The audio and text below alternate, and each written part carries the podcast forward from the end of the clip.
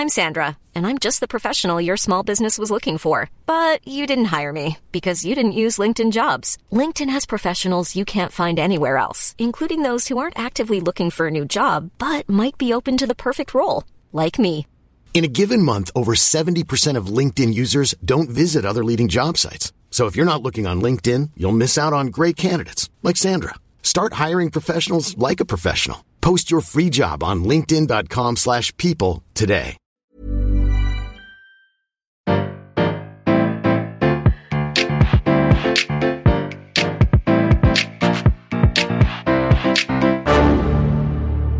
Bonjour, vous avez choisi la réponse D. Mais d'abord, écoutez la question. Aujourd'hui, dans la catégorie sciences et technologies, la question est simple. Qu'appelle-t-on le facteur d'impact?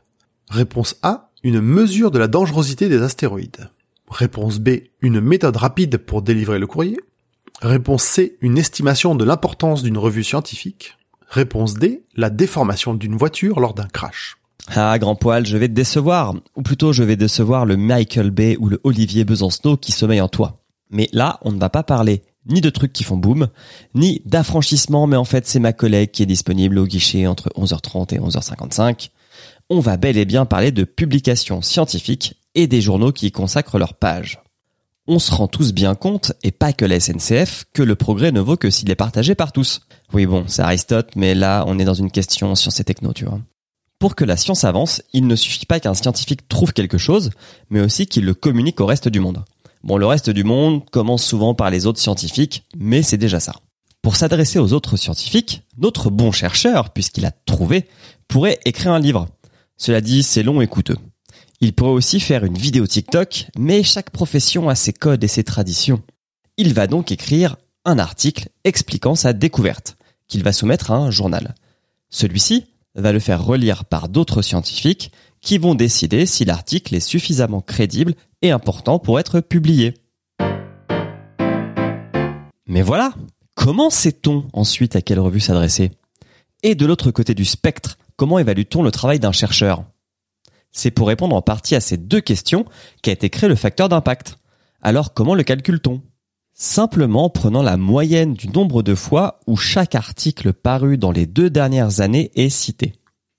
Par exemple, un journal dont les articles sont cités en moyenne 50 fois aura un facteur d'impact de 50.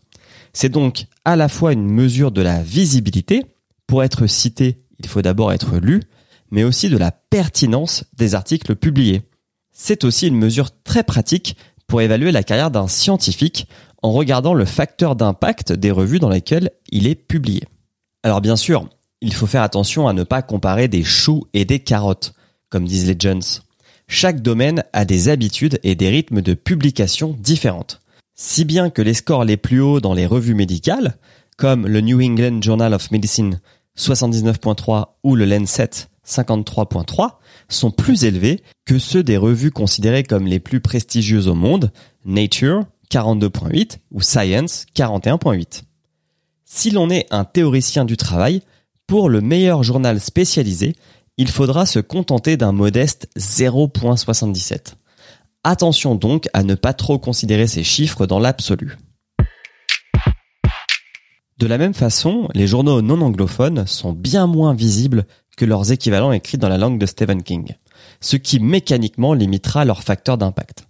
Évidemment, il ne s'agit là que d'une simplification, qui ressemble d'ailleurs à une prophétie autoréalisatrice. Plus une revue est prestigieuse, plus les gens la liront, augmentant ainsi la visibilité des articles et au final le facteur d'impact de la revue.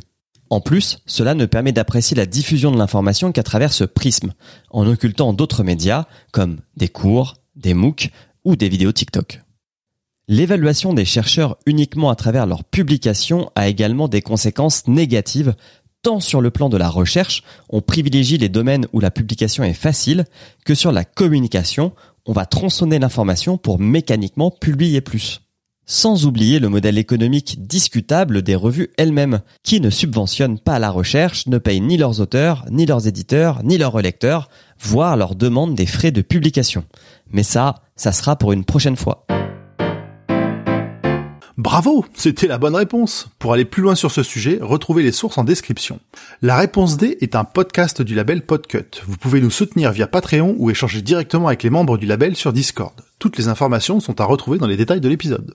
À demain pour une nouvelle question sur la thématique sport.